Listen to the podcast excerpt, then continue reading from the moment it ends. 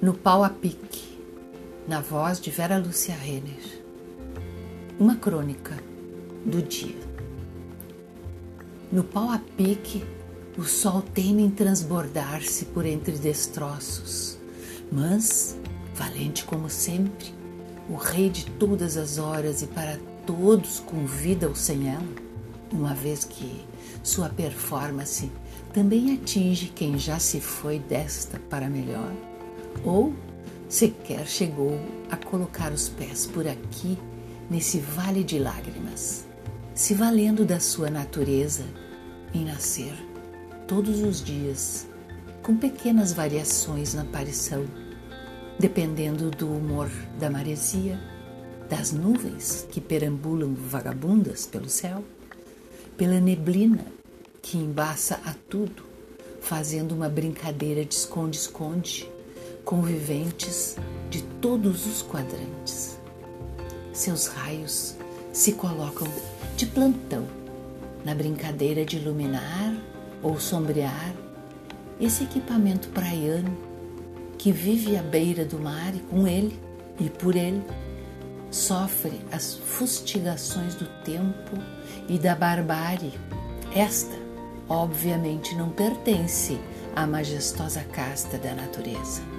que apenas defende sua vida espaçosa, pois gosta da liberdade e da independência que lhe foi conferida por Deus, unicamente. Os feixes de luz avançam por sobre a madeira que de um lado surge carcomida pelo sol de sua vida, à beira do mar, e por outro, alguns de seus destroços que foram vandalizados pelo poder do fogo, deixa a carcaça calcinada, com seus suportes aparentes e sem o domínio da construção, com o perigo ditando seu destino e prevendo que a valente guarita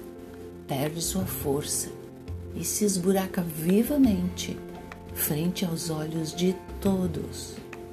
Ela, justo ela, que com um desenho tosco serve de pouso do salva-vidas que por ali se aquerencia no verão das multidões e mira seu olhar agudo por além das ondas da arrebentação, seguindo,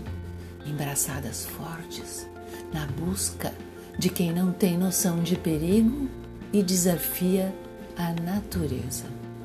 Deve ser estes mesmos incautos que portaram a caixa de fósforos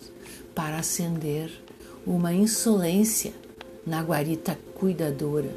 que ora recende a madeira queimada,